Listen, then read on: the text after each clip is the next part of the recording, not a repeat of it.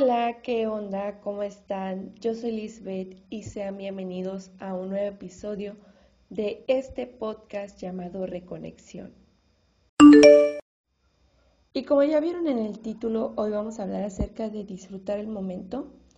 Y es que durante nuestro crecimiento nos enseñan a leer, a escribir, a sumar, a restar, literalmente a todo lo que creen que necesitamos saber.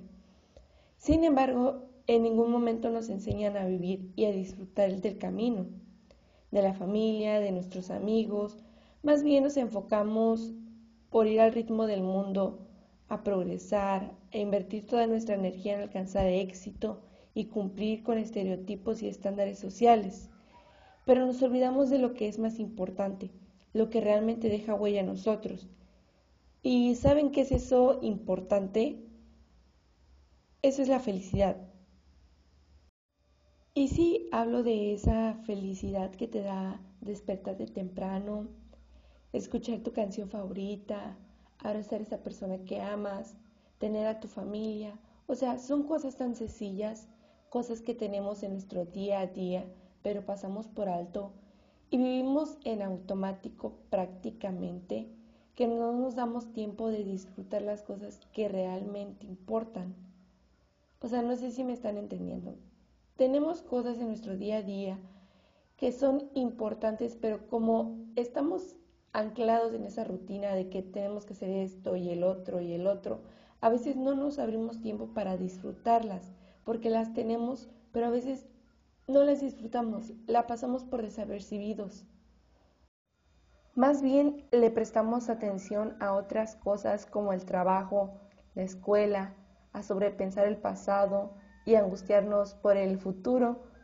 Vivimos esperando ese fin de semana, esas vacaciones que tanto quieres solo para poder disfrutar y ser feliz. O sea, vivimos pensando que los momentos que realmente vamos a disfrutar ya los vamos a planear. Y no, a veces son cosas que no planeamos, cosas que tenemos ahí con nosotros y no nos damos cuenta de eso porque vivimos acostumbrados a lo que ya tenemos, a ese modelo.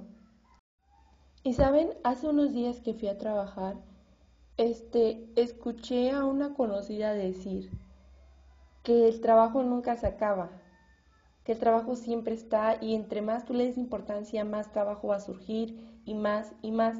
Y ella decía que si tú no te das un chance para disfrutar a tu familia, no te lo va a dar el trabajo, porque el trabajo nunca se acaba.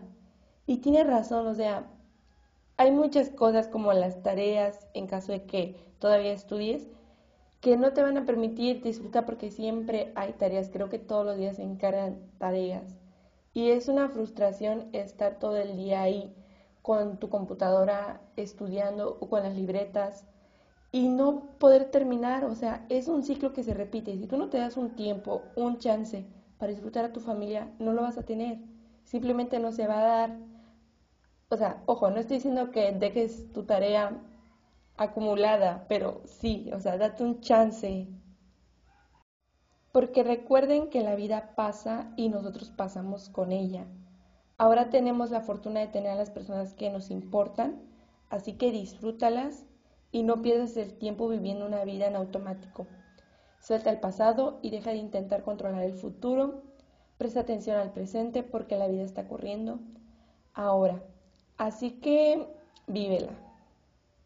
Y para concluir con esto, encontré una reflexión muy bonita que me gustó. La escribió Ernest Hemingway y básicamente dice esto. Así que hoy intenta sentir esa respiración profunda. Intenta saborear tu comida favorita. Encuéntrale sentido a ese abrazo. Disfruta ese descanso en tu cama. Siente las sábanas. Escucha esa risa escandalosa. Simplemente disfruta cada instante. Trata de sentirte vivo. Disfruta cada segundo, porque no sabemos cuándo puede ser el último. Y sí, los momentos solo son eso, momentos. No duran más de eso. Igual las personas, o sea, no son eternas.